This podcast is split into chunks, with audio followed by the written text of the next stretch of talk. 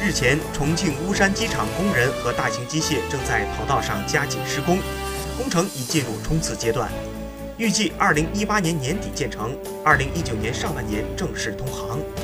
据了解，巫山机场海拔在1755米至1771米之间，是重庆海拔最高的民用机场。